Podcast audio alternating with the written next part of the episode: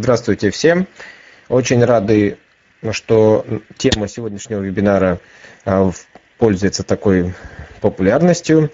А, хотелось бы сказать, что наши вебинары мы проводим в рамках проекта «Универсальный мобильный помощник», который реализуется при поддержке компании «Мегафон» и реализуется Нижегородским центром Камерата в партнерстве с региональными организациями из 24 регионов России. Подробнее о проекте можете прочитать на нашем сайте. Много анонсов, много информации.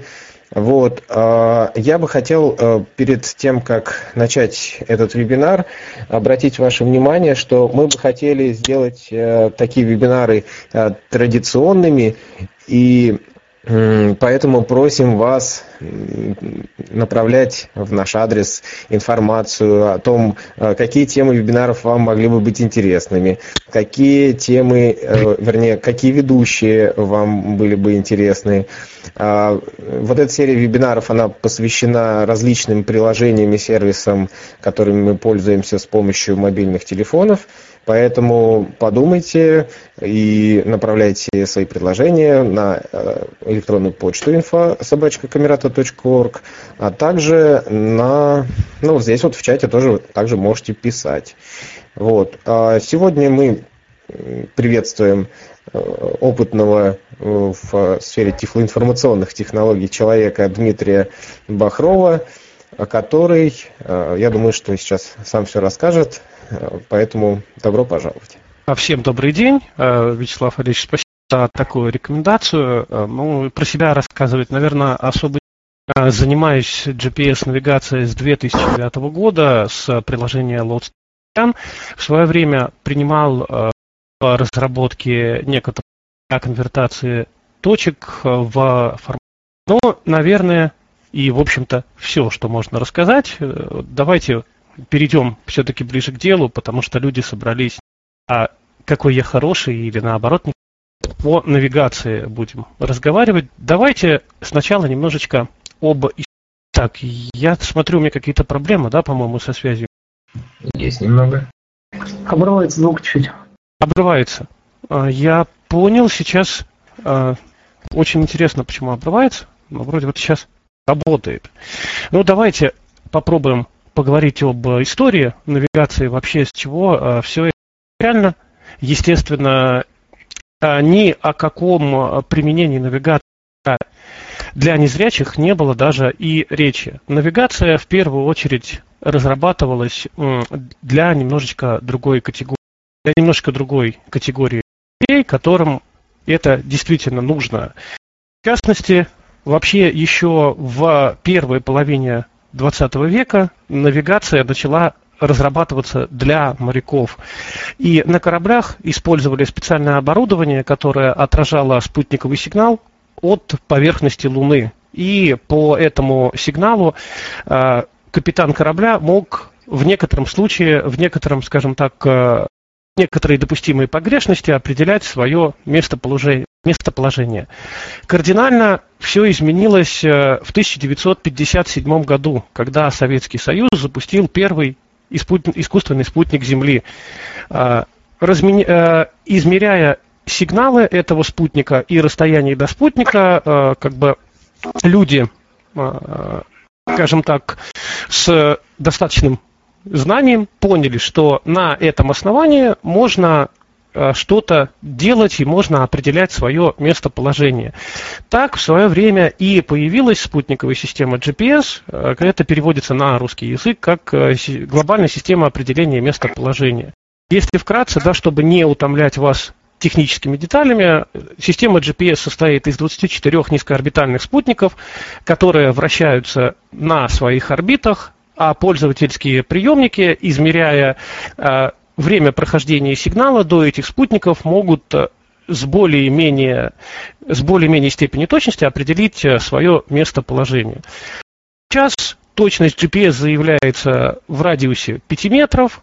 А, вот. А, мы, то бишь Советский Союз и позднее Россия, тоже не отставали от данного, скажем так, тренда, да, и разработка советской навигационная система началась еще в 70-х годах, но запущена она была уже в середине 21 века и получила название ГЛОНАСС – глобальная навигационная спутниковая по ГЛОНАСС точность составляет примерно 2,5 метра. Это, кстати, данные из Википедии, это данные не мои. Там написано, что GPS значит это 5 метров, а ГЛОНАСС это 2,5 метра. Ну и понятно было, что вопрос применения спутниковой навигации для незрячих это только вопрос времени, вопрос совершенствования технических средств, потому что изначально и в 90-х годах и в начале 2000-х годах спутниковые приемники представляли из себя достаточно громоздкие такие вещи. Они, скажем так, являли из себя вещь в себе, то есть это был такой типа карманного компьютера, да, который содержал не только, собственно, сам спутниковый приемник, который на самом деле может быть достаточно маленьким, но он еще и содержал некоторую картографическую базу. И зрячий человек, соответственно, мог ориентироваться. Но э, мы по-прежнему незрячие не могли использовать спутниковую навигацию. Но просто дело в том, что на классических навигаторах, которые пользуют, которыми пользуются зрячие, э, э, местоположение человека показывается в виде точки на, карте, на карте мы по понятным причинам не можем использовать эту навигацию, потому что как-то картографическую информацию для нас описать, к сожалению, нет возможности. И ситуация изменилась э, в первой половине э, десятых годов, когда начало разрабатываться приложение Lodestone для Symbian.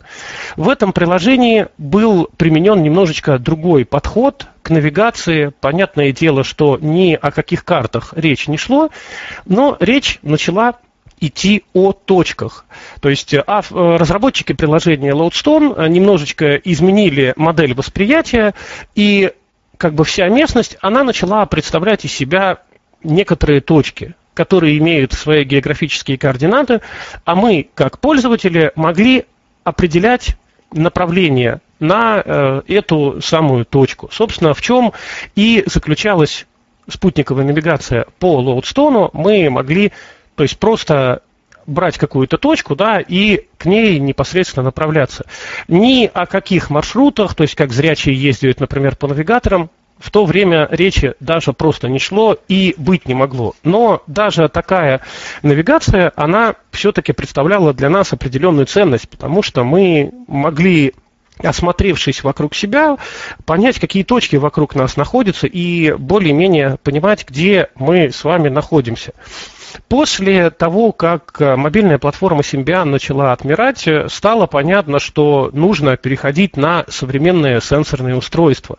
Потому что, ну, все-таки тренд э, сенсорный, его никуда не денешь, и сообщество, значит, незрячих пользователей обратило свое внимание на операционную систему Android как наиболее дружественную к программисту. В то время это действительно было так. Android был более дружественен к программисту, нежели к пользователю.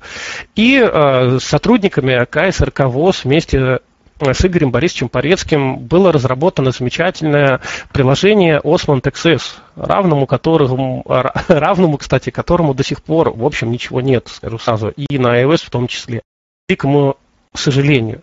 А в то же время на iOS тоже начали появляться приложения, э, но в силу закрытости платформы и, может быть, в силу каких-то еще субъективных э, причин на iOS все это развивалось э, гораздо скажем так, медленнее. Кстати, еще хочется сказать, раз мы вспомнили об Игоре Борисовиче Порецком, Игорь Борисович был причастен также к разработке Lowstone для Symbian. Если кто-то не знал, вот такая вот информация. Ну, в общем, наверное, с историей мы теперь закончим. И давайте поговорим о вообще методах навигации, о том, какие они бывают. А, а, скажем так, мы сейчас будем а, говорить несколько условно, потому что, ну, скажем так, какой-то систематизации в этом особо нет, поэтому просто незрячим сообществом это было в некотором роде выработано. Ну и так, собственно, какие методы навигации мы можем выделить? Ну, первое, первый метод и самый основной, с которым э, особенно те люди, кто пользователи, кто пользователи Lodestone знакомы, это навигация по азимуту.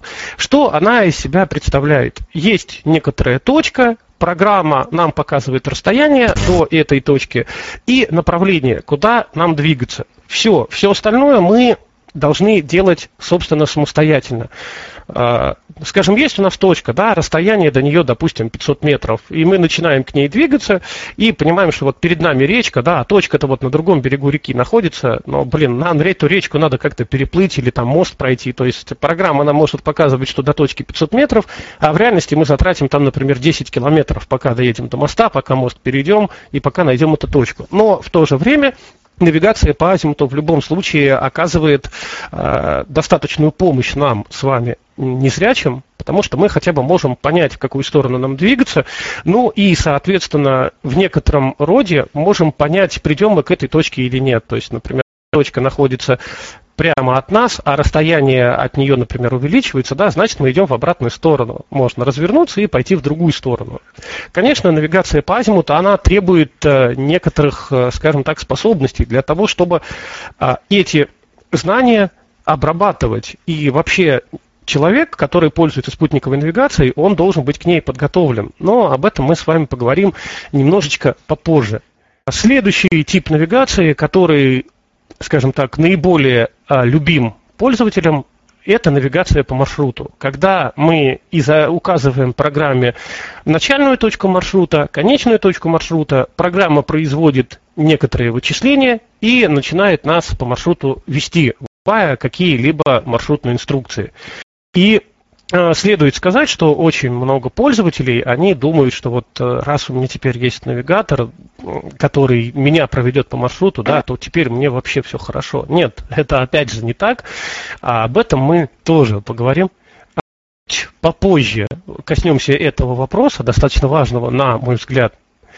Следующий метод навигации, который можно условно выделить, это записанный маршрут или GPX-трек, те, кто пользуется Осмондом, наверняка знают, что это такое.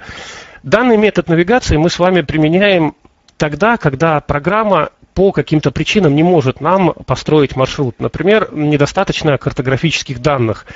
И в этом случае что мы делаем? Мы, например, при помощи зрячего помощника проходим этот самый маршрут. В это время наше навигационное приложение нам этот маршрут записывает, повторяет все шаги за нами, что мы делаем, и впоследствии мы этот маршрут э, с вами можем проходить самостоятельно. То есть нам по большому счету нужно один раз пройти, например, с помощником, чтобы записать этот маршрут, и впоследствии мы сможем по этому маршруту ходить самостоятельно.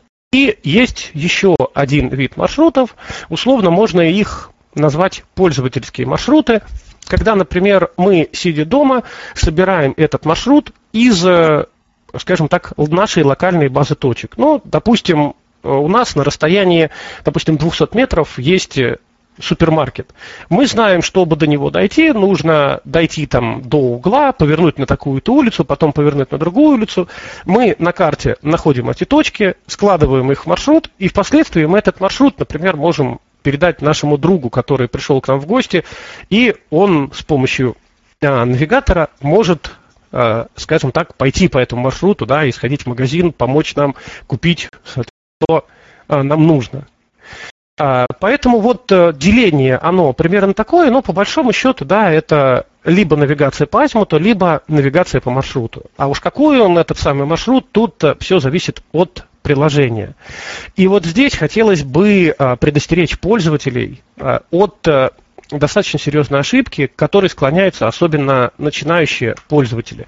Начинающий пользователь у нас думает, что, то есть, если у меня есть навигатор, значит, я теперь полностью самостоятельный, мне не нужна ни трость, мне не нужна ни собака-поводырь, если она у меня есть, да, мне не нужны ни зрячие помощники, я сейчас запущу навигатор и пойду от Питера до Москвы, грубо говоря. Да, так вот этого ни в коем случае не будет. Прежде чем пользоваться спутниковой навигацией, человек в обязательном порядке должен а, иметь навыки ориентировки, потому что спутниковая навигация – это для незрячего пользователя дополнительный стресс. То есть, когда мы с вами идем, например, просто с тростью, мы фактически занимаемся тем, что с помощью трости изучаем, а, скажем так, а, то, что находится впереди нас, да, и тоже это требует некоторого нашего отвлечения. А когда мы в эту цепочку еще и включаем GPS-навигатор, который нам также дает советы, и если у нас при этом, например, нет навыков навигации, э, навыков ориентировки элементарных, да, то это на самом деле будет даже гораздо хуже, нежели без навигатора. Поэтому все, кто хотят так или иначе заниматься для себя спутниковой навигации, то есть ходить по навигатору, да, по маршрутам или даже по точке привязки, должны сначала в первую очередь научиться нормально ориентироваться. Когда будет нормальная ориентировка, только тогда можно пользоваться какими а, либо навигаторами. Поэтому эта ошибка очень распространенная. У меня, например, была, скажем так, ученица, которая просто а, прямо, когда узнала, что есть навигаторы для незрячих, она прям просто воспряла духом. Это что, говорит, я теперь могу гости ходить, вот просто, да, вот я там из пункта А в пункт Б продолжила маршрут и теперь могу ходить.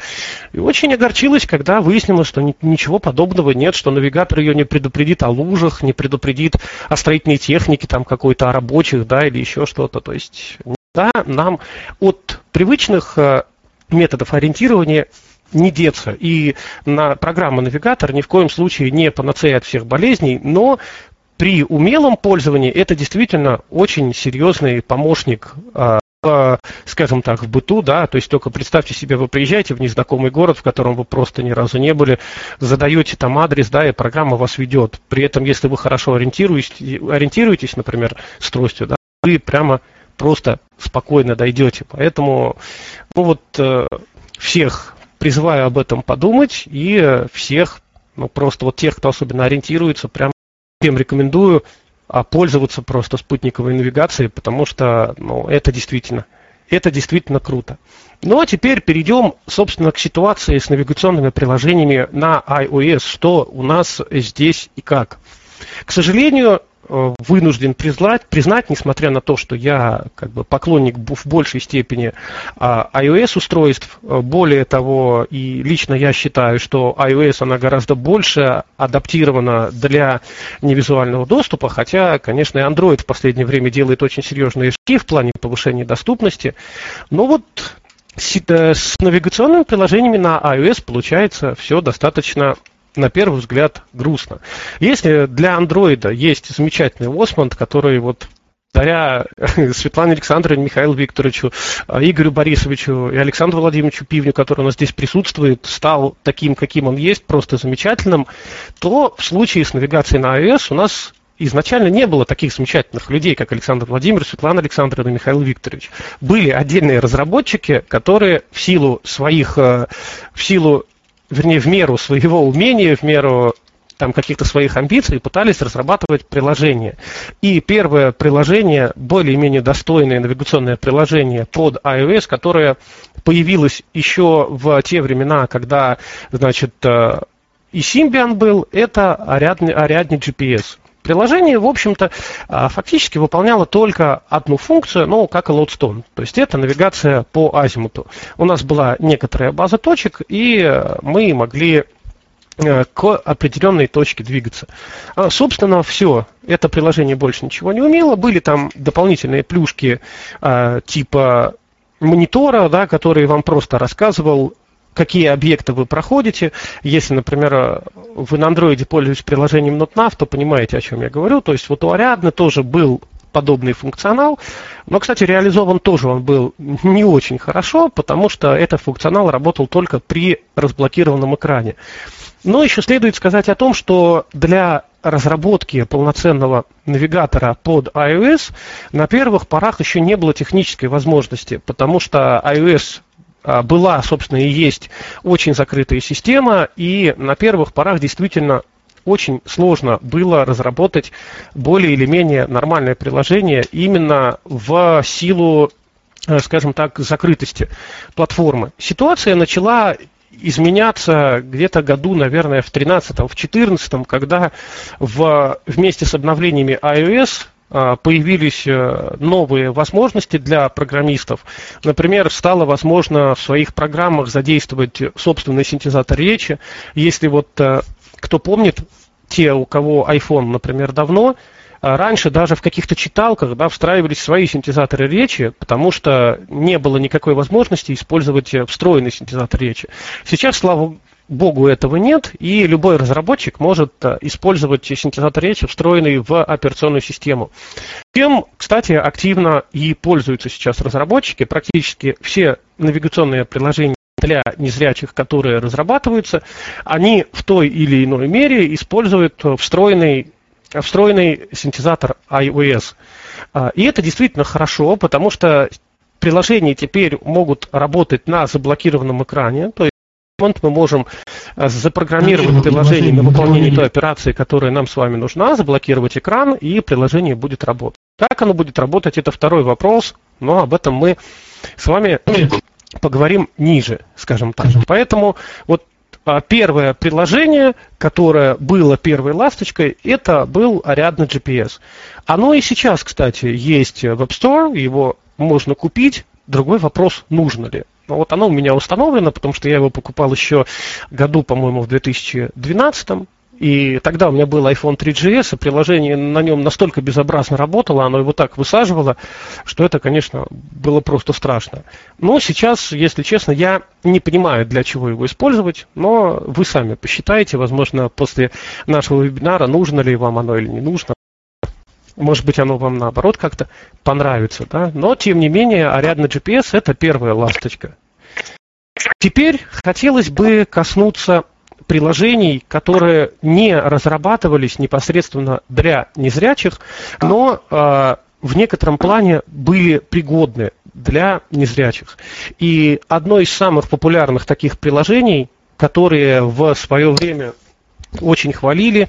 И вот была рассылка такая iblind.ru, но она и сейчас есть. Другое дело, что трафик там, скажем так, минимален. В свое время очень сильно хвалили приложение Navigon.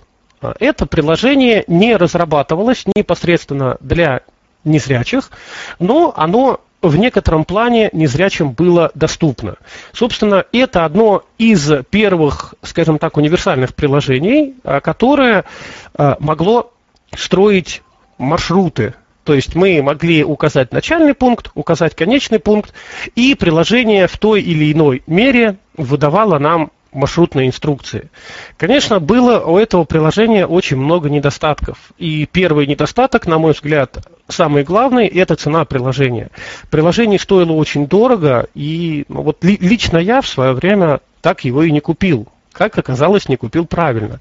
Но знаю людей, которые действительно его покупали, знаю людей, которые заводили на телефоне один Apple ID, там в пятером, в шестером, в семером, чтобы скинуться и купить это приложение. Потому что его нахваливали, говорили, что оно вот крутое, прям вот вообще просто, оно решит все ваши проблемы. Потом, правда, люди понимали, что оно проблемы не решает, а иногда даже их создает.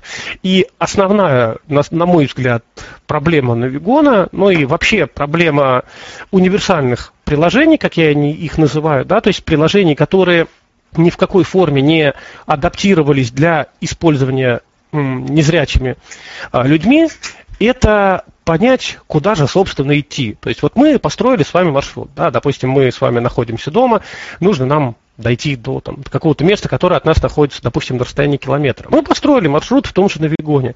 Он нам говорит, например, двигайтесь прямо 100 метров. А вот куда двигаться? Вот это еще надо понять. То ли нам вот действительно прямо, куда мы сейчас повернуты, да, то ли нам надо повернуть направо, то ли налево, то ли назад. И это проблема всех универсальных приложений, которые, которыми мы можем пользоваться. Поэтому это действительно есть серьезная проблема, и она от пользователя требует некоторых навыков, чтобы определить как минимум направление, куда нам надо двигаться. Когда мы определим направление, да, тот же навигон, он ведет, он дает инструкции, куда э, нам нужно э, значит, повернуть, да, как и что и прочее. Но вот именно проблема с определением того, куда нам нужно сейчас двинуться, это есть действительно серьезная вещь. Это же, кстати, проблема касается и встроенных приложений а, и бесплатных приложений. Есть еще два универсальных приложения, которые не идут ни в какое сравнение с Навигоном по стоимости, потому что они это значит Apple карты, которые встроены в iPhone и Google Maps, которые предустановлены на Android, а на iPhone их можно скачать. В принципе, этими приложениями пользоваться можно. Более того, я, например, сам пользовался приложением Google Maps, и оно действительно работает.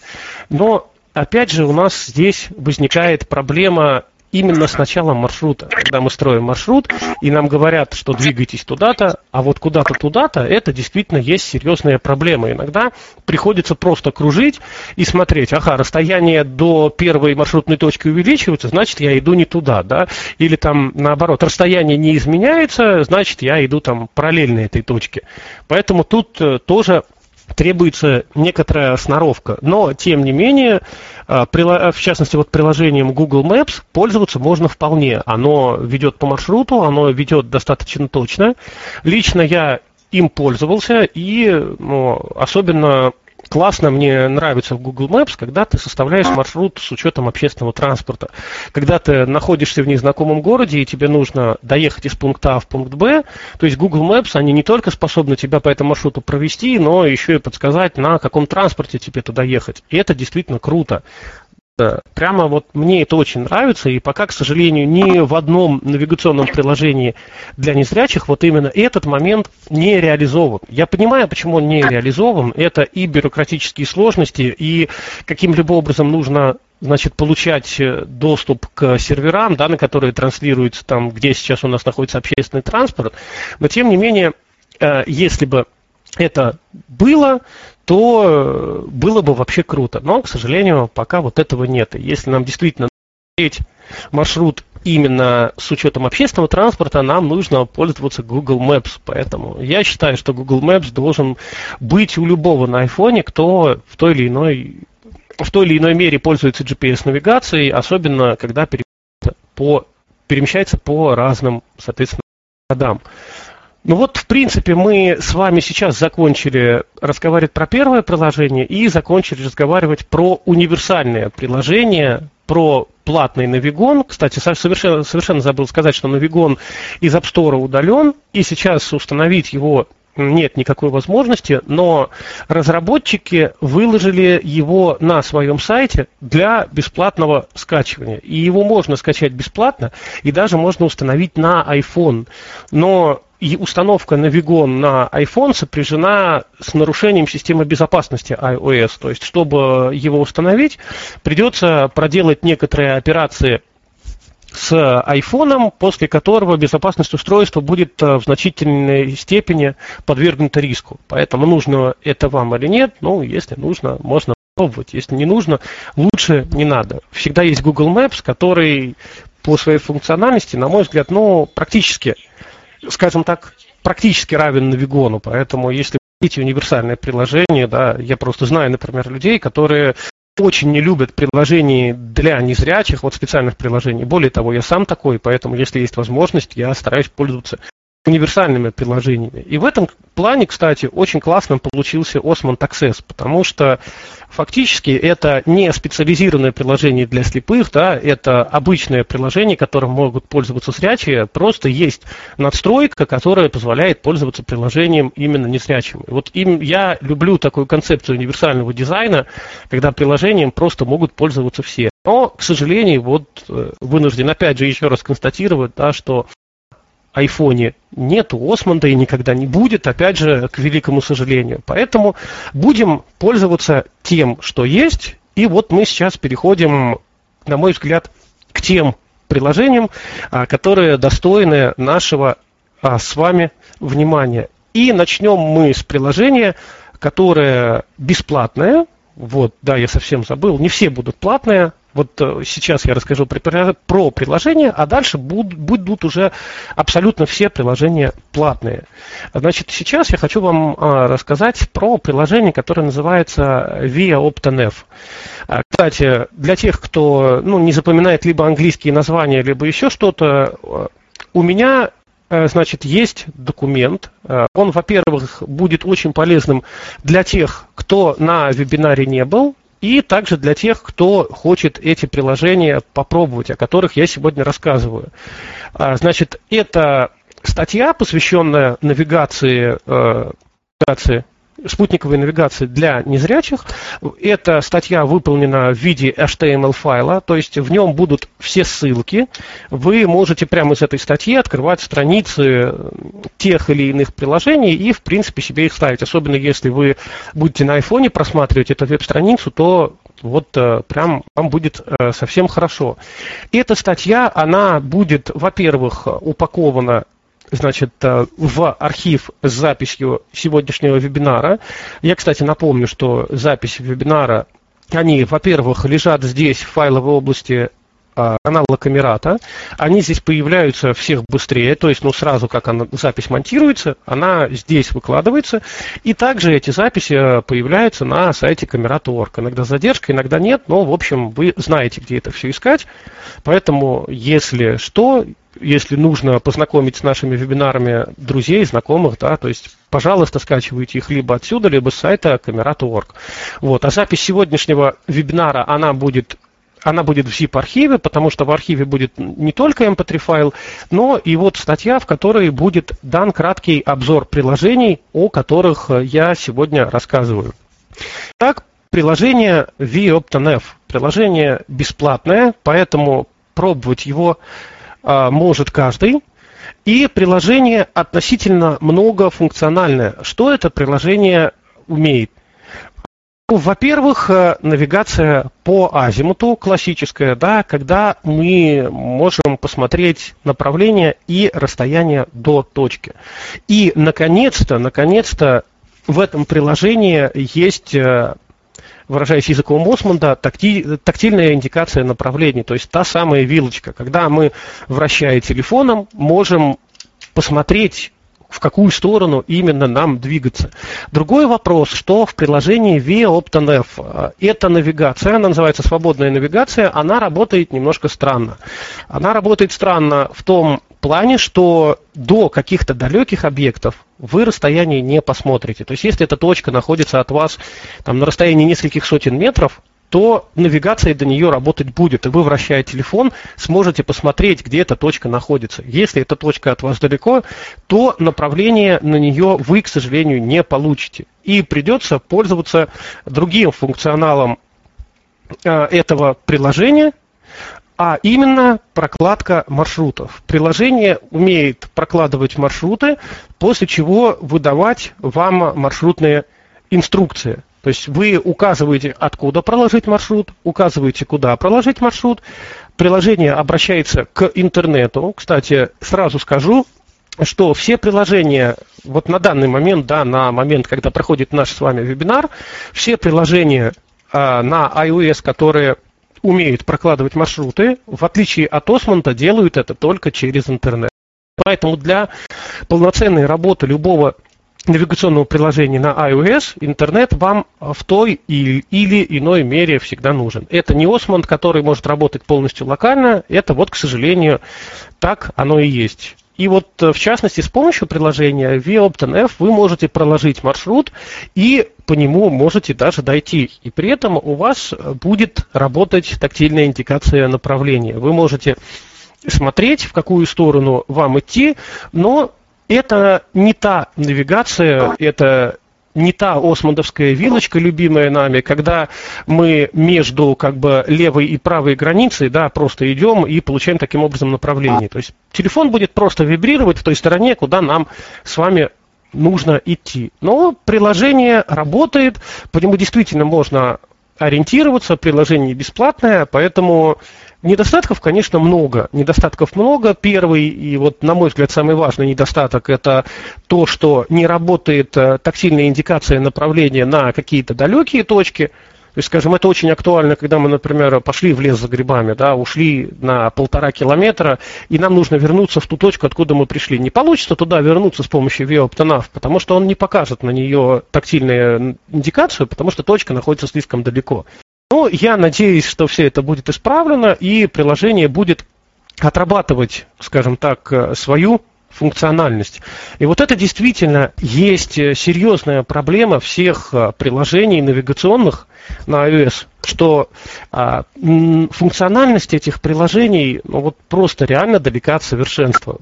То есть в приложениях есть иногда очень досадные, очень серьезные ошибки, огромное спасибо сотрудникам КСРК ВОЗ, которые сегодня присутствуют у нас на вебинаре, за то, что они работают э, с разработчиками, тем или иным образом связываются, тестируют новые версии приложения и все-таки потихонечку, полигонечку, но эти баги исправляются. Э, вот. Поэтому, наверное, с VOPTNF мы с вами закончим. Если кто захочет его потом поставит, посмотрит. Может быть, а, даже поделиться впечатлениями. Ну, кстати, вот не совсем закончим, да, я забыл сказать, что, ну, конечно, мы можем добавить точку какую-то в том же VOPTNF в избранное, да, чтобы впоследствии ее не искать. То есть мы можем либо текущее место положение добавить, либо какой-то адрес найти. То есть мы это тоже все можем сделать э, если нам это надо. Ну, в общем, простенькое, дешевенькое, вернее, даже бесплатненькое приложение, которым, тем не менее, иногда можно пользоваться, как оно говорится, на безрыбье, ну, и, э, и все такое. Значит, э, следующее приложение, которое вот э, очень дорогое, тоже оно до сих пор есть. И я знаю очень многих поклонников это, этого приложения, это Blind Square. А, есть даже очень активно за это предложение скажем так, за это приложение прям вот топят, да, выражаясь молодежным языком. Приложение на самом деле интересное. Приложение, э, это, кстати, наверное, вот второе приложение после Ariadna GPS, которое было создано для незрячих. То есть действительно приложение, оно адаптировано для незрячих пользователей. Оно полностью доступно, но проблема Blind Square, на мой взгляд, в том, что а, приложение, то есть функциональность приложения не оправдывает его стоимость. То есть за такие деньги, что называется, могли бы а, сделать ну, что-то получше. Да? Ну, судите сами, что умеет Blind Square. Оно, во-первых, умеет э, навигацию по азимуту, да, ну то, что умеют и э, другие приложения, да, мы можем найти какую-то точку есть э, некое подобие Мы можем добавить точку в избранное, чтобы потом ее не искать. Мы можем осматриваться вокруг себя, смотреть, какие точки у нас э, находятся. Причем это, кстати, приложение, оно поддерживает, э, значит, очень популярный сервис, который называется Foursquare. Если у кого-то из вас есть приложение Swarm и вы чекинитесь, то есть вот это то же самое есть. Оно значит, приложение Blind Square показывает эти самые чекины, то есть эти самые точки, которые люди отмечают. Но вот на мой взгляд, это действительно есть очень серьезная проблема. Я вам сейчас попытаюсь рассказать, почему. Я в свое время тоже очень активно пользовался чекинился. Но когда мы чекинимся, у нас не стоит задача то, точно задать точку. То есть вот есть у нас, ну, допустим, там памятник Ленину, да, мы мимо него проходим на расстоянии там нескольких десятков метров, просто мы хотим показать своим друзьям, что вот мы были около этого памятника Ленина. Мы запускаем сворм, чекинимся, и эта точка у нас попадает в общую базу, которую, кстати, может э, открыть и пользователь Blind Square. Теперь смотрите, например, два пользователя Blind Square захотели встретиться у этого самого памятника Ленина. Они этот памятник находят, приходят к нему и понимают, что памятника-то никакого нет. Потому что я, когда около него чекинился, я проходил вообще где-то там в сторонке, но просто знал, что этот памятник есть. Поэтому, к великому сожалению, в Blind Square очень много вот этих самых точек, и точек очень неточных из-за того, что пользователи Foursquare и Swarm э, их ставят, ну, просто вот извиняюсь за выражение, да, от балды, потому что, еще раз повторю, что у них не стоит задача поставить эту точку точно. А еще один момент с этими самыми чекинами, когда люди очень много чекинятся в одной и той же точке, даже если она была поставлена точно, она начинает ползти. То есть ее координаты, они постоянно плавают. И если сегодня этот памятник Ленина, он может действительно по карте быть там, где и сам памятник, то если завтра какая-то толпа туристов пройдет по соседней улице и зачекинится, то эта точка переедет уже на соседнюю улицу. Ориентироваться по ней будет невозможно. То есть мы, конечно, придем к этому памятнику Ленина, но, но вот точка будет периодически плавать. Это действительно, я проверял, действительно, оно так и есть. Когда в одной точке чекинится очень много людей, ее координаты начинают э, сильно плавать. А, что еще умеет Foursquare? Умеет он прокладывать маршруты. Вот э, всегда люди, которые за него активно топят, когда я с ними начинаю разговаривать, они говорят, ну как же так, он прокладывает маршруты, блин, по нему можно ходить. А вот нельзя по нему ходить, нельзя, потому что Foursquare прокладывает маршруты, используя сторонние приложения. Это значит либо карты Apple, либо карты Google.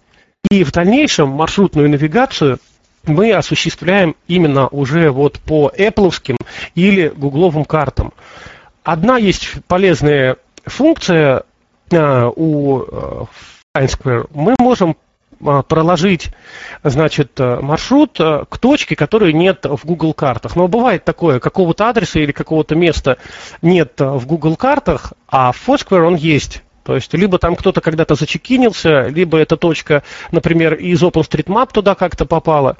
То есть мы можем эту точку указать в качестве конечной точки маршрута, и Google карты или Apple карты нам рассчитают до туда маршрут. Потому что фактически, что делает BlindSquare? Он передает координаты, да, наши начальные координаты, наши конечные координаты, передает во внешнее приложение, и это внешнее приложение, пользуясь этими координатами, рассчитывает маршрут. Вот, на мой взгляд, это единственное такая хорошая фишка в Blind Square, когда мы можем проложить маршрут туда, то есть к объекту, которого нет на картах Google или на картах Apple. А, Все остальное, опять же, на мой субъективный взгляд, из-за цены приложения, ну, прямо скажем, ну, вот я не готов лично платить там, деньги за эту, прошу прощения, мизерную функциональность, тем паче а, есть приложения, которые стоят более дешево и умеют гораздо больше. И к этим приложениям мы с вами сейчас и перейдем. И первое приложение, и, на мой взгляд, многообещающее приложение, потому что с разработчиком этого приложения, в частности, очень активно общается вот Светлана Александровна Водкина с Михаилом Викторовичем Олейниковым, периодически тестирует бета-версии, периодически даже потому что там ну, очень много бывает всяких э, непонятных вещей, и это приложение уже знакомый нам Loadstone. Пишет его тот же самый разработчик, который в свое время писал а, Loadstone для Symbian. Единственное, конечно, к великому сожалению, у него в помощниках больше нет Игоря Борисовича Порецкого, который принимал участие в разработке Loadstone для Symbian. Если бы, конечно, был Игорь Борисович, то Лоудстон уже давно бы был бы просто бы самым лучшим, он, даже лучше Осмонда, может быть, уже бы давно. Но вот, к сожалению, Игоря Борисовича нету там. Поэтому имеем то, что имеем. Но имеем на самом деле достаточно много, потому что Лоудстон для iOS, он э, оброс многими дополнительными функциями, которых не было. Умеет Lodestone для iOS осуществлять навигацию по азимуту. Собственно, то, что было и в, Лоудстоне для Symbian. Да? То есть мы а, находим какую-то точку, да, и двигаемся к ней. Но в отличие от телефонов Nokia, для этого дела можем использовать встроенный компас. То есть мы можем, еще не начав движение, получить на направление на данную точку. Правда, на текущий момент мы можем получить это направление а, весьма странным путем. Нам надо к точке привязаться и периодически проверяя а, расстояние до привязанной точки, мы можем получить а, значит, навигацию на эту точку. Но, тем не менее, это работает, это классно работает, и при определенной привычке этим вполне может, можем пользоваться. А, в приложении можно осматриваться вокруг, практически так же, как в Осмонде. То есть мы можем осмотреться либо вокруг нашего текущего местоположения, либо вокруг э, любой, э, скажем так, абсолютно внешней точки, да, то есть мы можем найти какой-то объект и вокруг него осмотреться, посмотреть, что у нас э, есть вокруг. Это ну, вещь полезная, особенно когда мы, например, находимся с вами в каком-то незнакомом городе. Мы можем сохранить текущее местоположение в свою базу, чтобы впоследствии к нему идти. Да? Помните, если вы пользовались Loadstone, как мы сохраняли, например, свой подъезд да, или еще что-то. В Loadstone для iOS мы это тоже делать можем и получать направление на данную точку, и двигаться к данной точке мы а, также можем. А есть а, функция, где я, которой, кстати, не было в классической реализации в Lowstone для Symbian. То есть эта функция нам помогает определить наше текущее местоположение, даже если у нас нет э, никакой картографической информации. Функция эта работает через интернет, но, тем не менее, мы можем понять, где мы сейчас находимся. Адреса, в принципе, определяются а, достаточно точно. Также мы можем осуществлять поиск по различным параметрам, искать адреса, какие-то объекты. Причем, в отличие от Lodestone для Symbian, мы можем это делать не только в базе точек, которые у нас загружены в устройстве, но и онлайн, то есть через интернет-сервис мы можем вбить адрес, например, да, и даже если у нас его с вами нет в базе, он будет найден через интернет, и впоследствии мы сможем либо сохранить э, эту точку в нашу с вами базу, и, соответственно, потом мы можем либо вокруг нее осмотреться, либо начать навигацию по азимуту на эту точку, да, а можем, ну, об этом я чуть-чуть попозже скажу, можем даже смотреть какие-то информации о точках. Также в Lodestone появились задатки маршрутов. Правда, это не те классические маршруты, к которым мы с вами привыкли в Осмонд, когда он нас ведет конкретно, там, поверните направо, поверните налево. На данный момент это пользовательские маршруты, состоящие просто из точек. То есть мы э, составляем маршрут последовательный от одной точки до другой, и программа нас ведет вот э, такими, условно говоря, прямыми, э, прямыми отрезками. То есть э, нам не выдают никаких конкретных маршрутных инструкций, где нам повернуть налево, где нам повернуть направо. То есть нам, как э, в классической навигации по азимуту, просто говорят, что там вот данная точка от нас, грубо говоря, допустим, на 12 часов или там на 2 часа. А мы уже пользуясь знаниями нашими из прошлого нашего опыта, можем для себя понять, да, то есть, ага, если точка на 12 часов, это значит, нам надо идти прямо, значит, мы верно идем на точку. Если точка, например, на 9 часов, то нам, значит, надо уйти налево. То есть вот пока только так. Но а, в новой версии Лоудстона, которая никак не может выйти, должны уже быть реализованы именно наши классические маршруты, когда мы указываем, откуда нам построить маршрут и куда его построить, а программа его строит и в дальнейшем выдает нам конкретные маршрутные инструкции. В бета-версии Лоудстоуна это уже есть. Но релиз, вот, к великому сожалению, никак пока не выйдет уже вот много времени он должен был выйти, но не выйдет, поэтому ждем все. Вот я тоже с нетерпением очень хочу посмотреть, как а, это реализовано. Но, тем не менее, маршруты классические маршруты, они в Лоудстоне все-таки будут. Раз они есть уже в бете, значит, они будут и в релизе. Правда, к великому сожалению, возможно, для кого-то эти маршруты также работают через интернет. То есть для построения маршрутов используется Э, внешний интернет-сервер. Это не Осмонд, это не вещь в себе. И если у вас нет подключения к интернету, маршруты вы а, рассчитывать не сможете. С другой стороны, Lodestone а, работает автономно с теми точками, которые загружены в него. И вот здесь, э, на мой взгляд, большой плюс э, в отличие от Lodestone для Symbian, где мы были вынуждены собирать где мы вы, были вынуждены собирать базы точек самостоятельно.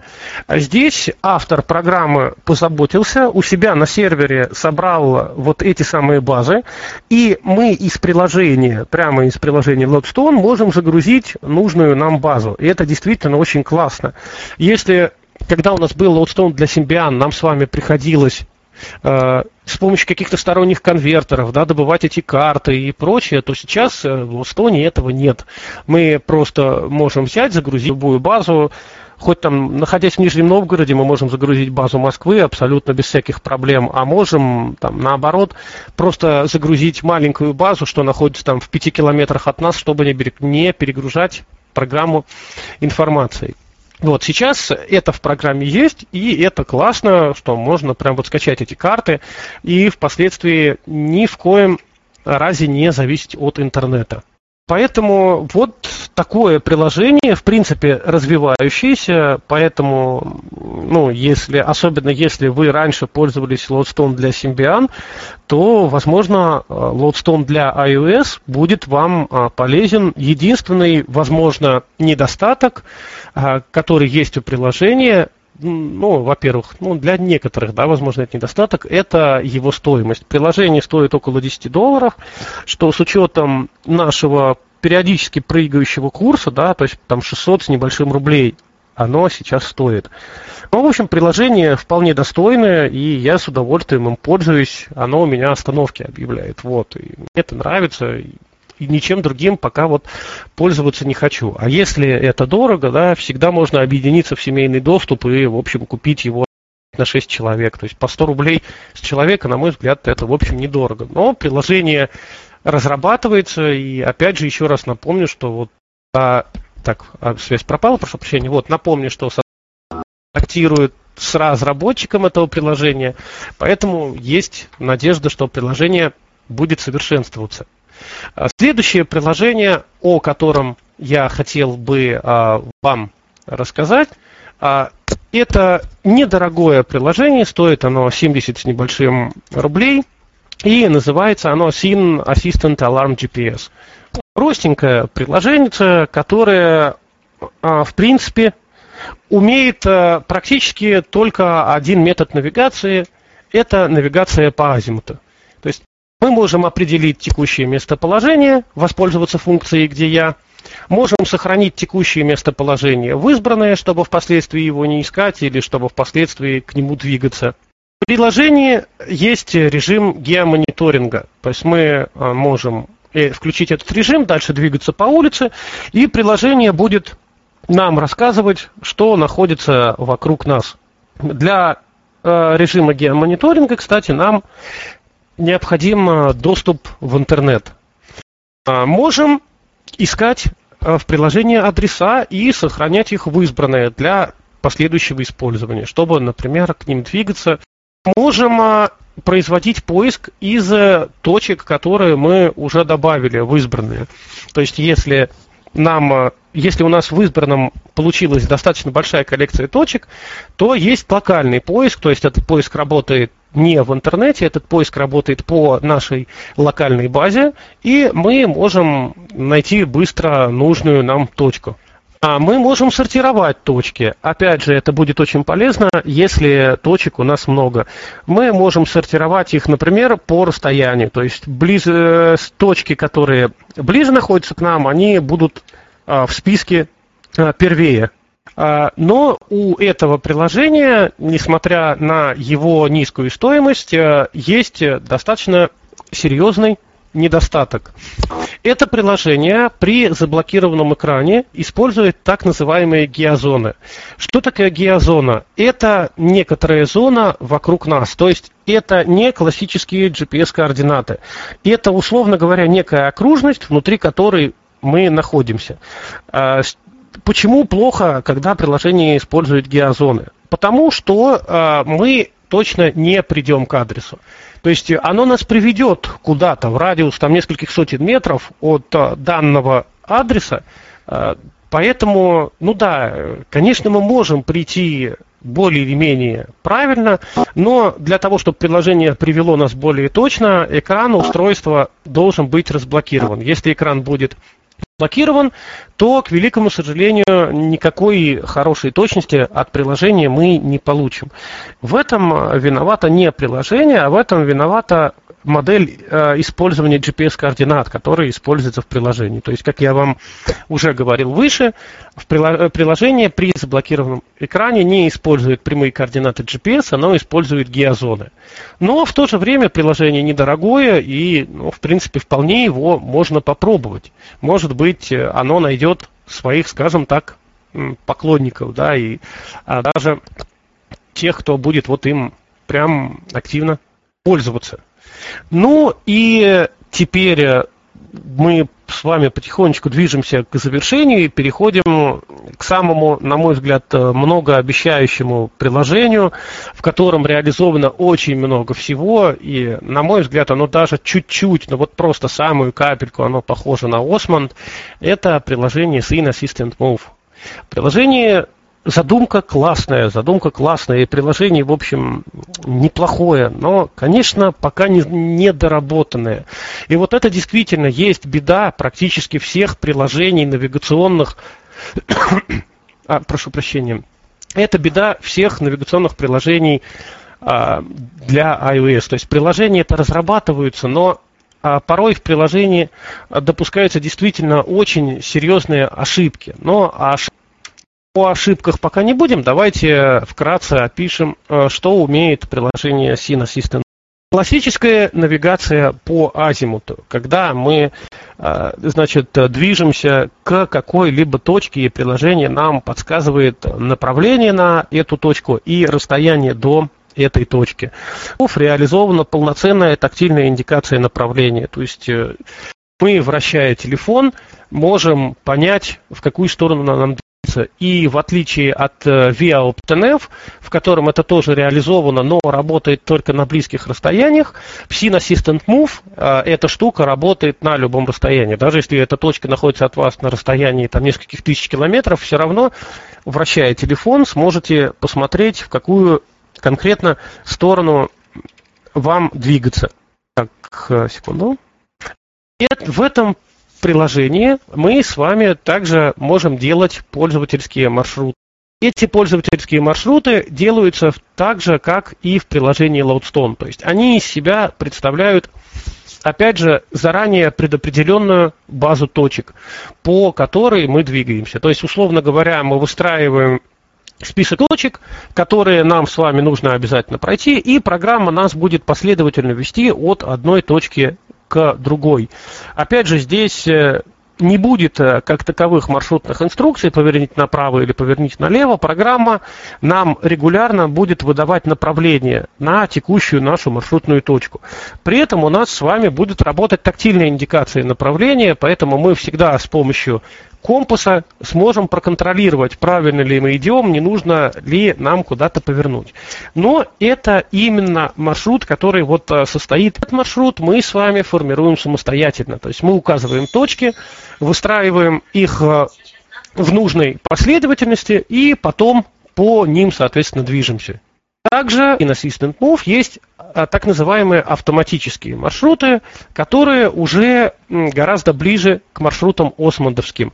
То есть мы указываем начальную и конечную точку, программа рассчитывает этот маршрут и впоследствии ведет нас по этому маршруту, сопровождая это маршрутными инструкциями. Правда, а, в текущий момент, на текущий момент эти маршрутные инструкции весьма странные, но тем не менее, у нас есть тактильная индикация направления, которая в этом режиме также работает. И мы можем, в принципе, отслеживать, правильно ли мы с вами делаем. Но а, при движении по этим автоматическим маршрутам, опять же, мы с вами должны помнить, что приложение, как и любое для незрячих, оно оперирует точка только точками.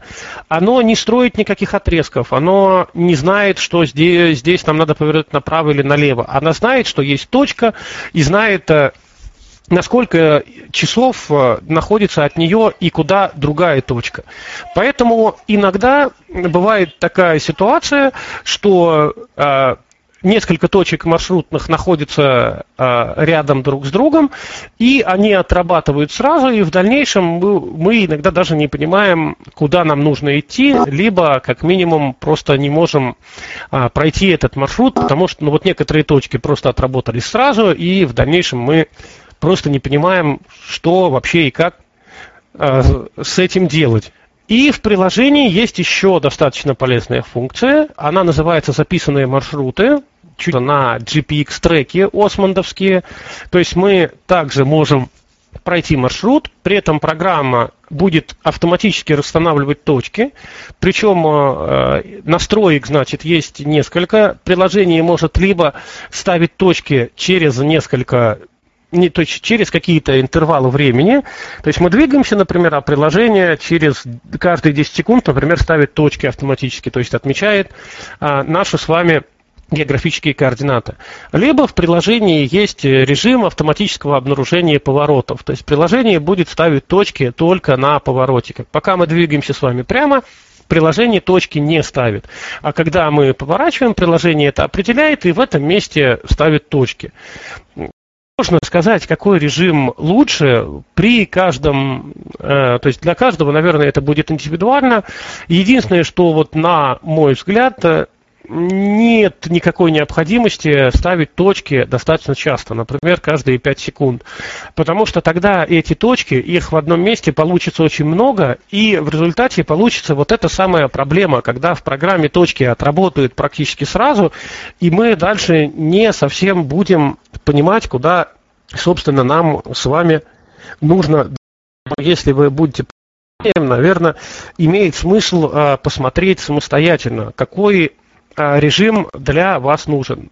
Но, тем не менее, это тоже достаточно интересно, и можно, опять же, вот в незнакомом месте, да, где нет картографической информации, или если маршрут строится плохо, можно маршрут записать, опять же, например, со зрячим помощником, да, и потом по этому маршруту двигаться. И, на мой взгляд, все-таки это, ну, это хорошо, это здорово, здорово, что на айфоне и такое как бы появилось.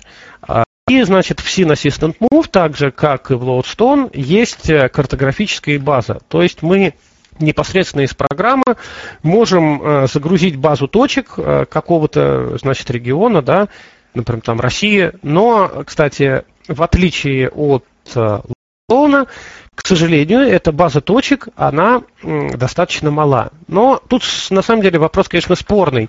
К сожалению или счастью, что вот Коудстоуне, а, там в базе точек есть там даже деревья, мусорные контейнеры и прочее. Иногда приходится это фильтровать. Но благо в Лоудстоуне для этого есть инструменты, то есть мы можем попросить программу не показывать нам какие-то группы точек, и мы можем, например, избавиться от деревьев, да, от мусорных контейнеров, там, от искусственных неровностей или еще от чего-то.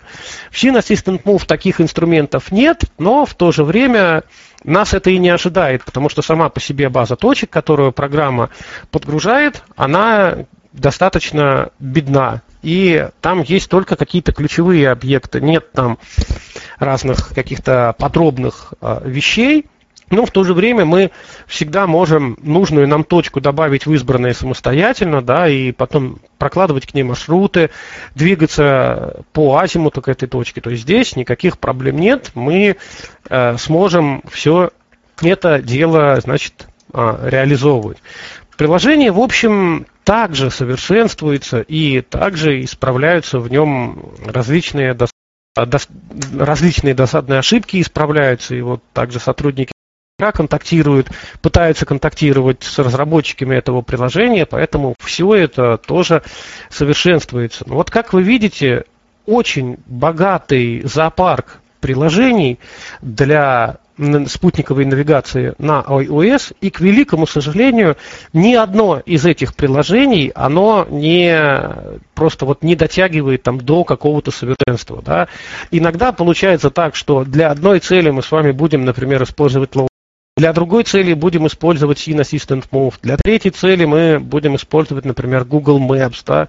Для четвертой цели тот же ViaOptNF. Поэтому вот, к сожалению, э, не получается так, чтобы посоветовать какое-то определенное приложение, что вот, вот возьмите вот его и в общем, им пользуйтесь. Единственное, что я бы, наверное, в данном а, случае сказал, если у вас э, стеснен бюджет, но в то же время вы хотите пользоваться а, приложениями навигационными, да, то, на мой взгляд, стоит приобрести Scene Assistant Move. Э, в этом приложении есть практически все. Да, оно далеко от совершенства, но тем не менее, как вот я вам сказал, да, в обзоре есть и навигация по азимуту, есть и маршруты, есть, а есть и картографическая информация. Поэтому, вот на мой взгляд, это приложение если вы стеснены в средствах, оно, на мой взгляд, наиболее вот э, такое будет выгодное примерно, так сказать, приемлемое сочетание цены и качества. Приложение стоит там 300 с небольшим рублей, ну, вернее, стоило. Поэтому, на мой взгляд, его приобрести вот э, вполне можно. Ну и можно, если ну, не жалко средств, да, можно приобрести Lowstone, потому что опять же, приложение совершенствуется, и, ну, может быть, через несколько месяцев а в нем действительно все-таки э, появятся, вернее, нет, они появятся, маршруты, эти самые автоматические, но может быть, выйдет релиз, и все это, наконец, э, заработает. Поэтому вот у нас с вами такая сумбурная немножко ситуация с навигацией на iOS из-за огромного количества приложений. И именно для этой цели мы сегодня и проводили наш э, с вами вебинар. И для этой цели я написал свое пособие, которое будет распространяться э, вместе, собственно, с этим вебинаром, чтобы каждый человек мог почитать о каких-то плюсах приложения, возможно, о каких-то его минусах, собственно, непосредственно сразу, например, из э, HTML-версии этого пособия просто взять все это дело и скачать. Вот, э, наверное, это все, что я вам хотел э, сегодня рассказать. Если у вас будут какие-то вопросы или, возможно, у кого-то будут дополнения, потому что, естественно, все объять невозможно. Вполне про что-то я забыл, поэтому сейчас предлагаю перевести наш вебинар в режим дискуссии и будем общаться. Вы будете задавать вопросы, я отвечать. Возможно, кто-то из вас будет дополнять. Поэтому давайте попробуем с вами поговорить. Возможно, кто-то что-то хочет. Что-то да, есть два вопроса. Значит, э, вопрос э, такой, что, смотрите, мы говорили о пешеходной навигации, в рамках пешеходной навигации обо всех приложениях, да, перечисленных.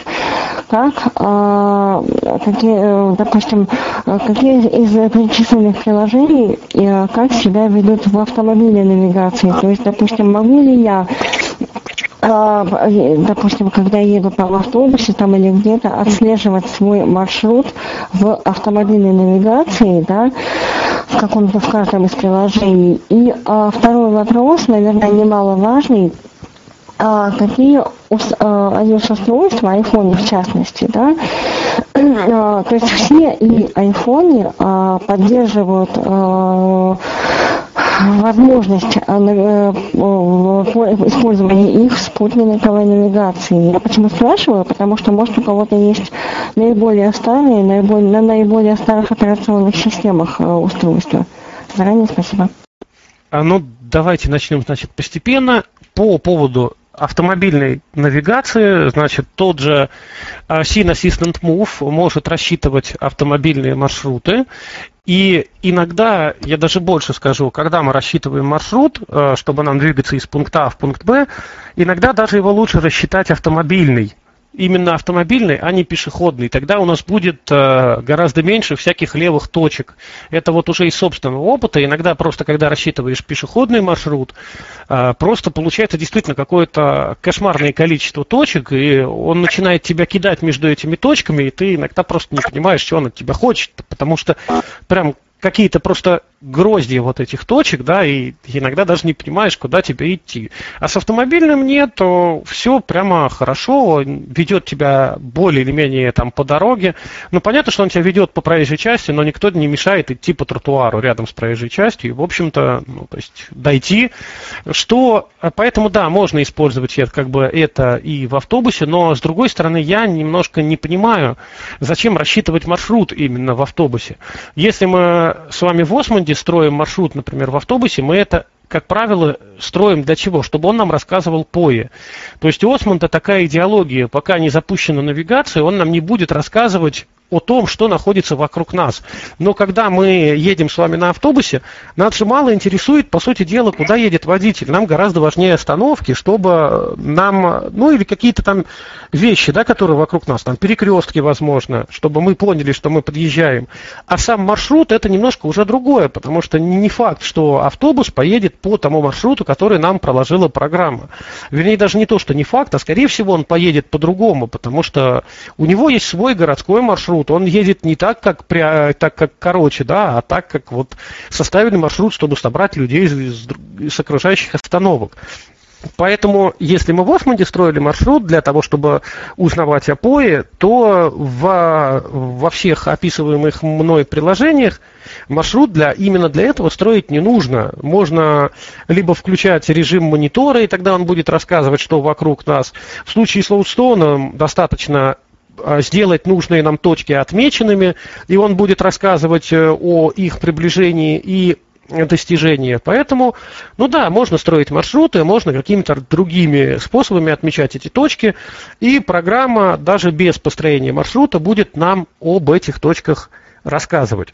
Что касается айфонов, то э, в принципе, наверное, все айфоны поддерживают эти навигационные приложения, но во всяком случае лично мне неизвестно об айфоне, у которого бы не было, например, компаса, да, или не было бы каких-то датчиков. Возможно, какие-то старые там айфоны 3GS, которые уже не обновляются там с 2013 или 2014 года, возможно, на них эти приложения не будут работать, а все более-менее современные айфоны, которые сейчас есть у людей на руках, в частности, это там те же пятерки, 5s, 6, 6s, SE и более новые, на всех этих айфонах эти приложения, в принципе, работают вполне нормально.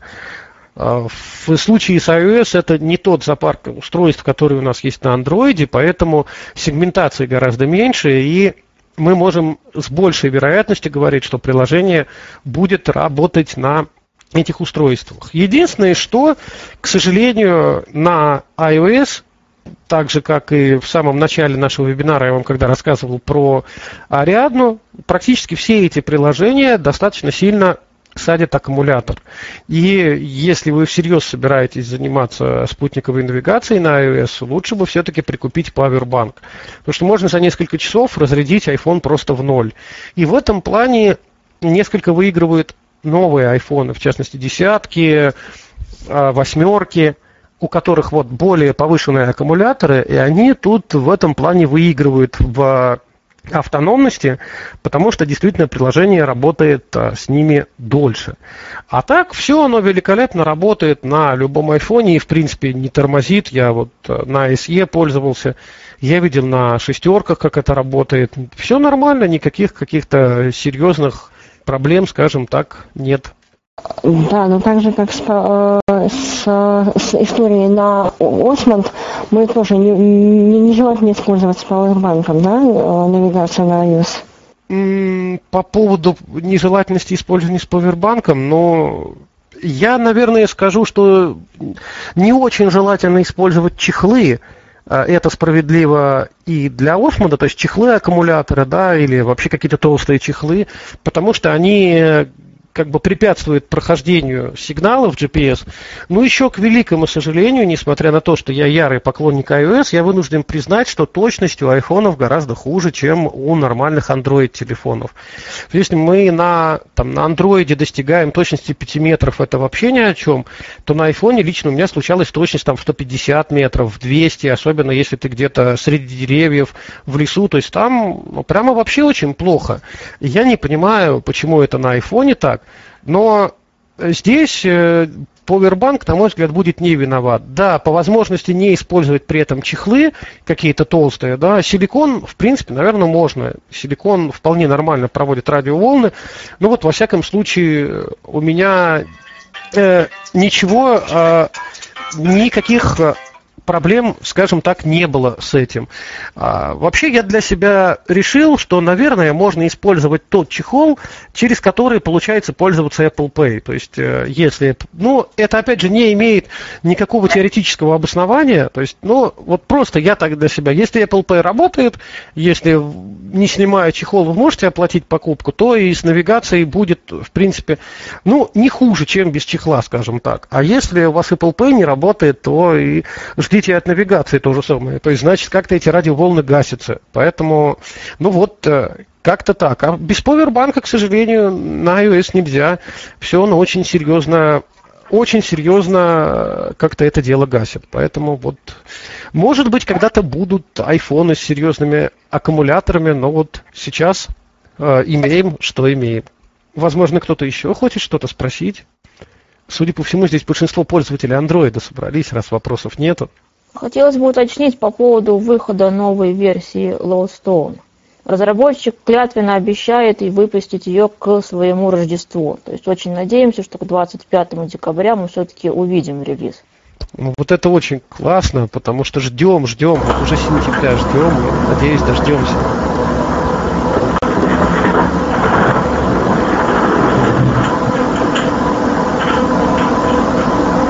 Кого-то слышу шум, наверное, кто-то что-то хочет спросить, раз так человек.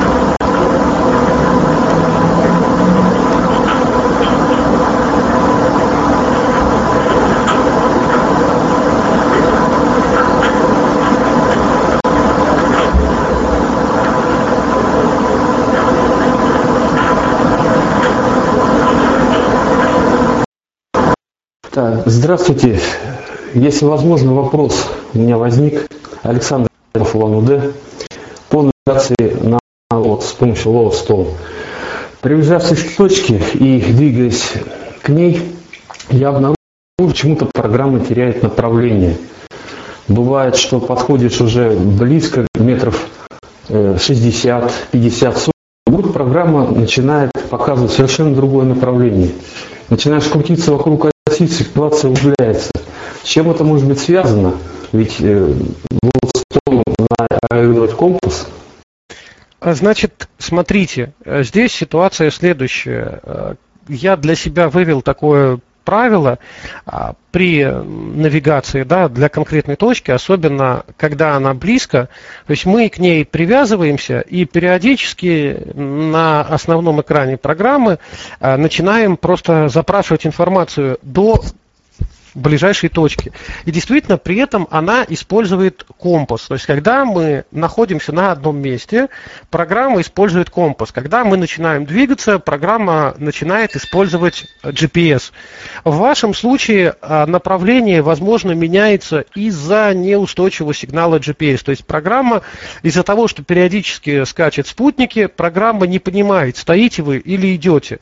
То есть, она то использует компас, то использует а, сигнал GPS, нас. А, думаю, те, кто пользуется спутниковой навигацией, прекрасно знают, что а, если мы пользуемся для определения направления только сигналом GPS, то для того, чтобы было более или менее нормальное направление, мы должны начать двигаться. Если мы стоим на одном месте, то направление оно будет скакать и никогда не будет точным. Поэтому здесь э, Возможно, что могу порекомендовать это, вот может быть, не использовать какие-то толстые чехлы, если у вас телефон в чехле, да, при использовании толстых чехлов такое весьма вероятно, что э, сигнал постоянно скачет.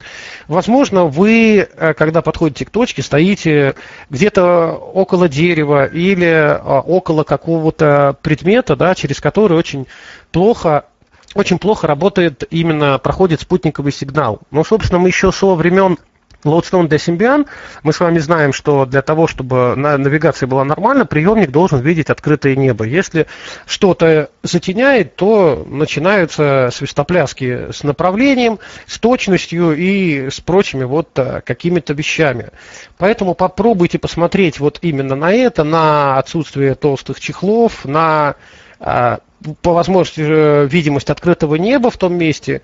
А вообще в целом, ну вот лично у меня такого не было, я вполне точно определял направление на точку. Более того, даже у меня случалось, что я как-то вот э, на улице с кем-то разговаривал, э, шел по своим делам и просто элементарно, пока с человеком разговаривал, запутался в направлении. То есть я знал, что точка, куда мне надо прийти, она вот где-то уже, в принципе, рядом, где-то метров сто. Но я забыл, где, куда мне идти, то есть какое направление. И я достал телефон, привязался к этой точке и, вращаясь с телефоном в разные стороны и запрашивая информацию о привязанной точке, я нашел направление на эту точку и к ней пришел. Поэтому вот, может быть, действительно у вас это связано с какими-то такими обстоятельствами, которые действительно мешают прохождению сигнала.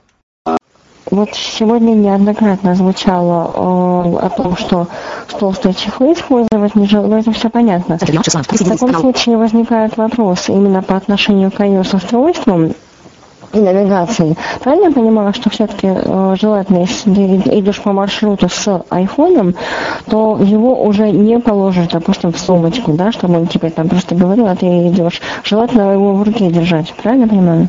Нет, нет, разумеется, нет. Более того, но это еще не всегда безопасно, да, людей-то на улице всяких много ходит. На мой взгляд, вполне можно его куда-то положить, особенно если включено автообъявление, да, и он с определенной периодичностью говорит, а, куда нужно идти. Потому что на айфоне, как и на любом современном телефоне, есть сенсоры. Это и гироскоп, и другие. То есть телефон в каждый момент времени понимает, в каком положении относительно, условно говоря, земной поверхности он находится. Поэтому, в принципе, приложение должно выдавать инструкцию относительно местоположения вашего телефона. А, и единственное, что еще вот, например, в Scene Assistant Move, на мой взгляд, есть очень хорошая штука, она позволяет телефону а, значит, включать тактильную индикацию направления только тогда, когда телефон а, находится в горизонтальном положении. На мой взгляд, вот это штуки, которые очень не хватает Осмонду. То, что если мы, например, идем по маршруту в Осмонде, да, и у нас включена либо звуковая индикация направления, либо тактильная, неважно, как у нас лежит телефон, он будет все равно либо пищать, либо вибрировать. То есть он может лежать, грубо говоря, в сумочке и при этом пищать и вибрировать. А вот э, в POV этого нет. То есть он понимает, если мы держим телефон горизонтально, значит, мы, скорее всего, его вынули для того, чтобы сориентироваться. То есть у нас возникло какое-то затруднение. И он эту тактильную индикацию направления при этом включает. Когда у нас телефон находится в вертикальном положении, например, в кармане, эта штука уже не работает. То есть программа понимает, что раз мы телефон убрали, значит, мы двигаемся более-менее уверенно. Нам сейчас эта индикация направления не нужна. Поэтому здесь, так же, как и в случае с Осмондом, так же, как и в случае с любым навигационным приложением, э, если мы понимаем, куда нам надо идти, если нами получена вся нужная нам информация, нет никакой нужды телефон постоянно держать в руках и постоянно проверять направление. А вот если мы начинаем запутываться, если мы поняли, что идем куда-то не туда, то да, имеет смысл остановиться, достать телефон, посмотреть с помощью тактильной индикации, возможно, осмотреться вокруг, чтобы понять, э, туда ли мы идем вообще, и идем ли мы, или вообще куда-то уже ушли, непонятно. Поэтому здесь вот именно обычные советы, которые человек э, Э, ну, то есть обычный человек, обычные советы да, человека, который пользуется GPS-навигатором.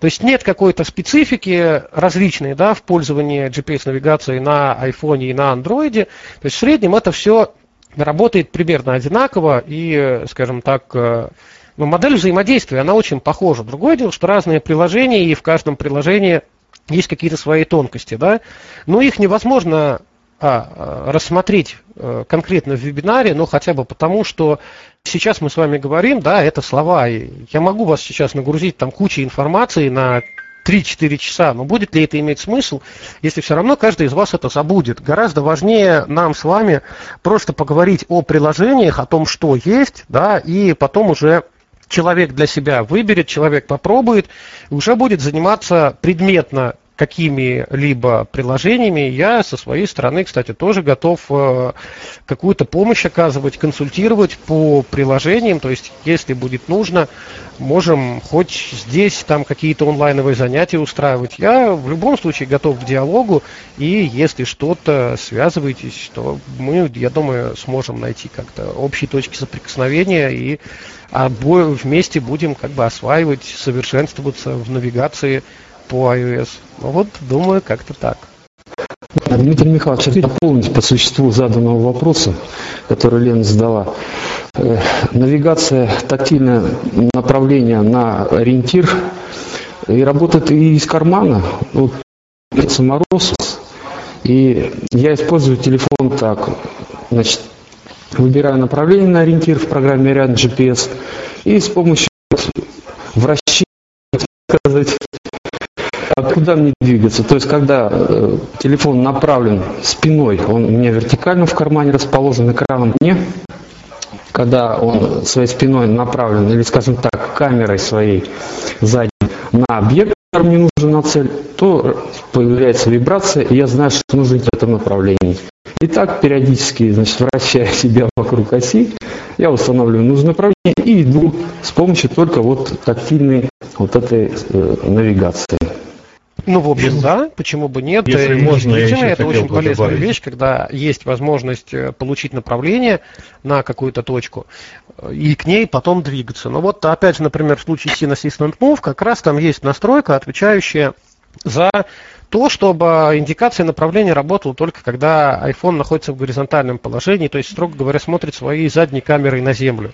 При этом, как я уже говорил, да, программа понимает, что нам нужна помощь и включает эту навигацию. А когда у нас iPhone находится в вертикальном положении, собственно, обычно так он у нас находится в кармане, то есть это выключается. Но еще раз повторяю, что это опция, то есть если вам нужно, чтобы постоянно эта индикация направления работала без всяких проблем, выключаем эту настройку и э, можем пользоваться. Вот, кстати, в Loadstone, ну вот оно же тоже, наверное, должно быть, потому что там есть настройка, которая отвечает за вибрацию, но на данный момент, к сожалению, там этой вибрации нет. Возможно, вот в бета-версии, может быть, Светлана Александровна нас чем-нибудь обрадует, может быть, там Александр оно появилось. Но пока, к сожалению, не видел я в Loadstone нигде вибрацию. Я хотел вот еще о чем сказать при определении направления во время движения. Надо не забывать о том, что существует некий порог между статическим режимом и движением. И вот если человек движется неуверенно и медленно, то определение направления может метаться между компасом и GPS-навигатором. Это тоже надо учитывать. Для того, чтобы верно определять направление, все-таки надо двигаться хотя бы быстрее одного километра в час. Да, да, совершенно верно, Александр Владимирович. Либо, но, на мой взгляд, да, то есть надо либо уверенно двигаться, либо остановиться и э, в статическом положении определить свое местоположение. Потому что, да, если мы идем очень медленно, то программа начинает метаться и начинает вообще, иногда бывает даже такое, что приложение начинает выдавать абсолютно противоречивые направления. Мы стояли, она нам показывает вперед, мы сдвинулись тростью вокруг себя, работаем, смотрим пространство, нам уже показывает назад. А все это как раз из-за того, что у нас э, нет о, уверенного движения. То есть мы должны э, при начале своего движения либо по маршруту, либо по, ну, при навигации по азимуту мы должны определить свое направление и потом должны более или менее уверенно начать в эту сторону двигаться. Именно поэтому я говорю, что базовые навыки ориентировки у нас должны быть обязательно. Потому что если мы не можем двигаться по улице, то навигатор нас еще больше запутает. Именно вот в первую очередь своими противоречивыми указаниями о направлении, которые у него обязательно будут, если у нас очень низкая скорость. И Так, кроме того, в. Low кроме того, в Лоустоуне стоит э, по умолчанию статический порог 1 км в час. Поэтому если вы будете очень медленно двигаться, то он и будет думать, что вы, собственно говоря, стоите. Да. Ну, в случае ариадный GPS можно включить только компас. Тогда он не будет перескакивать, а будет использовать только компас. Да, в Ariadne GPS есть эта настройка, да, в других, к сожалению, приложениях нету. И вот они работают именно, если приложение определяет, что мы стоим, оно использует компас, если приложение определяет, что мы идем, оно начинает использовать э, сигналы от спутников. В этом плане в Ariadne да, но ну, э, смотрите, опять же, Ariadne приложение хорошее, оно у меня до сих пор стоит. Но если мы хотим какую-то функциональность, да, то есть э, более функциональность, чем э, навигация по азимуту, то, на мой взгляд, лучше посмотреть на какие-то другие приложения. Я лично сейчас, как говорится, да, не, не топлю ни за какое приложение, они у меня установлены все, кроме Навигона. Навигон я ставить не буду, потому что не хочу ломать устройство. То есть у меня и Ariadne есть, у меня и Loadstone, у меня и Blind Square есть, и э, Scene Assistant Move, и даже Alarm GPS был до недавнего времени, я, правда, его все-таки удалил. То есть каждым из этих приложений я там иногда пользуюсь, хотя, конечно, больше пользуюсь Осмондом, что скрывать, на андроиде. Вот. То, есть, наверное, надо действительно вот попробовать э, по возможности либо у друзей, либо там, возможно, как-то, может быть, из, из каких-то обзоров. Я, к сожалению, не знаю, а наше незрячее сообщество писало ли подкасты по каким-то навигационным приложениям. Я просто не отслеживаю это ввиду отсутствия времени. Но вот действительно, наверное, имеет возможность сформировать для себя какой-то определенный пул приложений, которыми пользоваться. Да? Вот в частности для этого мы с вами сегодня здесь собрались, чтобы не говорить, что, например, вау, там э, Blind Square это круто, а потом потратить на него несколько тысяч рублей и выяснить, что, что оно круто-то может быть круто, но и заплатил я тоже круто. Да? Поэтому вот мы здесь сегодня с вами дискутируем на эту действительно тему-то важную, потому что, как я в самом начале вебинара сказал, что приложений много и повторяющихся функций, которые в этих приложениях есть, тоже очень много. Поэтому здесь абсолютно субъективно, и каждый человек должен для себя выбрать самостоятельно. Ну, как говорится, послушай нас, а поступи по-своему. Ну, вот как-то так. А вот у меня тоже вопрос по Ariadne GPS. Скажите, а чем а, активная точка отличается от отслеживаемой точки именно в Ariadne GPS. В чем между ними вот принципиальная разница? А И... Если точка отслеживаемая, то а, он показывает направление на нее и расстояние. Если точка активная, то программа просто нам объявит, если мы этой точки достигнем. То есть, условно говоря, например, у нас есть точка 1, которую мы отслеживаем, и есть точка 2, которая находится на, где-то на нашем пути. То есть направление на точку 1 он будет нам показывать всегда. А, а точки 2 он нам, нас просто объявит, нам просто объявит, если мы к этой точке 2 подойдем. То есть, э, когда точка активная, это просто информационная. Если мы окажемся рядом где-то с этой точкой 2, да, приложение нам об этом скажет. Но оно нам постоянно не будет показывать направление на эту точку. А если точка отслеживаемая, он нам и показывает каждый раз, в каждый момент времени мы можем узнать, где эта точка находится, на каком расстоянии и, соответственно, в каком направлении. А с точкой активной, к сожалению, мы это сделать не сможем. Чтобы, то есть в нашем примере, если нам нужно получать направление на точку 2, неважно, активно она у нас или нет, да, нам нужно ее сделать отслеживаемой. И тогда мы с вами начнем получать направление на точку 2. Но при этом но при этом перестанем получать направление на точку 1. Несмотря на то, что она у нас также окажется активным, но она уже не будет отслеживаемой, и программа нам только скажет, если мы к точке 1 приблизились, она нам как бы тоже сможет об этом сказать. Где мы видим всегда направление на отслеживаемую точку? Потому что на главном экране мне без разницы, активная она или отслеживаемая. Переключаясь на главном экране между этими двумя категориями, я в любой момент времени получаю информацию о направлении и расстоянии до либо активной, либо отслеживаемой точки. Поэтому я и не понимаю, в чем между ними разница. Они абсолютно одинаковые. Разница в том, что отслеживаемая точка, она может быть одна, а активных точек может быть сколько угодно. И как бы, ну, видимо, в логике разработчиков программы а, подразумевалось так, что отслеживаемые точки, да, они нужны нам просто для информации.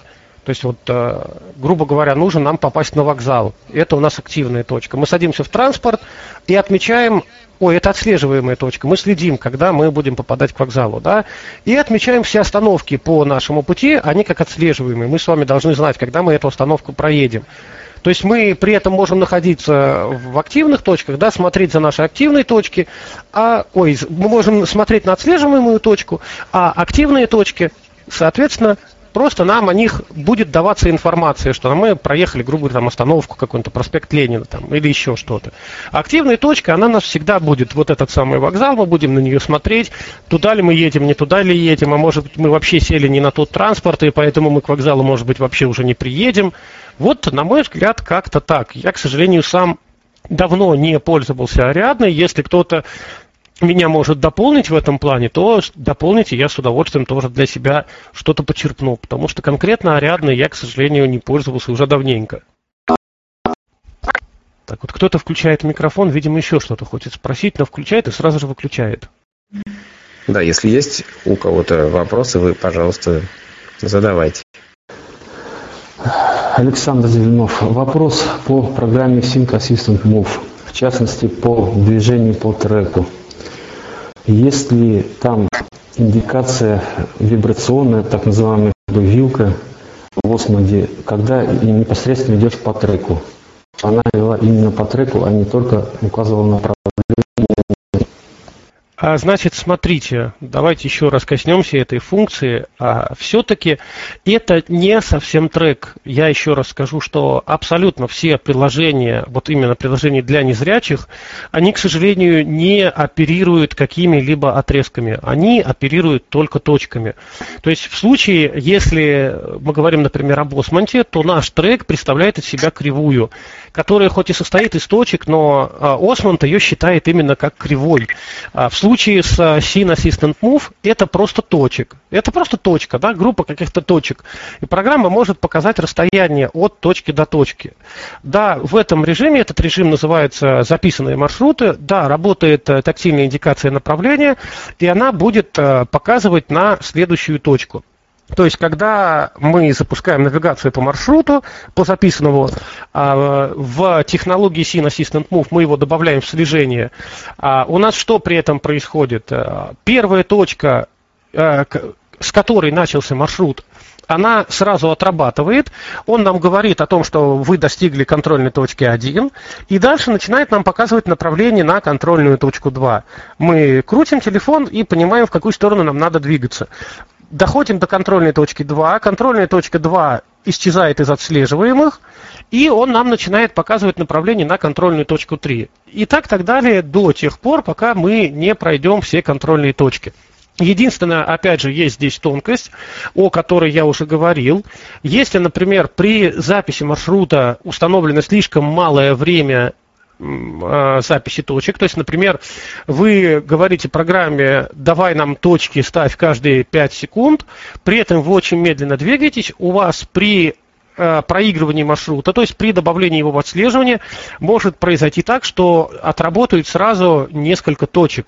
То есть, например, он вам может сразу сказать, вы достигли точки 1, вы достигли точки 2, вы достигли точки 3, потому что они просто окажутся рядом, то есть они попадут в радиус срабатывания, и мгновенно все отработают. И дальше он вам начнет показывать уже направление на какую-то дальнюю точку. То есть об этом следует помнить, если вы хотите если вы хотите э, пройти именно трек, вот у нас был как раз э, с Любой Шуравлевой, которая здесь у нас на вебинаре присутствует, случай на эту тему, когда мы с ней обучались в КСРК на спутниковой навигации. Мы пошли почему-то маршруту, и там так получилось, что этих точек было очень много конкретно рядом.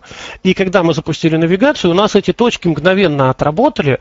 Мы этот маршрут прошли, мы достигли конечной точки этого маршрута, но мы не смогли его повторить в точности так, как его записывали, потому что эти точки, которые были в радиусе срабатывания оповещения, они просто мгновенно отработали. И в результате мы не смогли его повторить, чего, например, не было бы в случае с Османом, потому что Осман бы нас повел по этой кривой и постоянно бы нам подсказывал, здесь там держитесь правее, здесь поверните направо.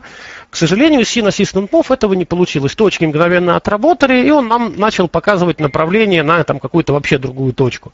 Поэтому вот э, с этим тоже надо быть, надо быть аккуратней и следует помнить, что чтобы точки не были, то есть чтобы трек не был утыкан точками, чтобы они не были там через каждые несколько метров, чтобы они действительно были в относительном отдалении друг от друга, тогда по этому треку получится нормально проходить. Всем привет! Что касаемо точек, э, да, согласна, ну, опытным путем мы выяснили, что точки должны быть на расстоянии от 50 метров хотя бы. Ну, 30, ладно. В общем, да. В общем, да, я, пожалуй, с этим соглашусь. Единственное, наверное, дополню, что расстояние между точками должно быть больше радиуса приближения. То есть, если у вас радиус приближения, например, 30 метров, то, соответственно, и расстояние между точками должно быть не менее 30 метров, иначе эти точки начнут отрабатывать друг за другом, и вы просто никогда трек этот не пройдете. Вы достигнете конечной точки этого трека, но пройти в точности так, как он записан, вы никогда не сможете. Друзья, есть ли еще вопросы? Ну, если вопросов нет, то я предлагаю на сегодня заканчивать наш вебинар. Огромное спасибо Дмитрию. Э, надеюсь, что информация сегодняшняя была вам полезна. Запись вебинара будет доступна здесь, в голосовом чате, также на нашем сайте. Э, еще раз напоминаю о том, что мы с удовольствием ждем ваших предложений по темам будущих вебинаров и ведущим. Э, расскажите об тех приложениях, которыми вы пользуетесь, об особенностях, о специфике, может быть, каких-то нюансах, которые э, не всем известны. Может быть, это будет группа приложений. Напомню, что у нас э, неделю назад проходил вебинар, посвященный музыкальным стриминговым сервисам. Поэтому все предложения приветствуются.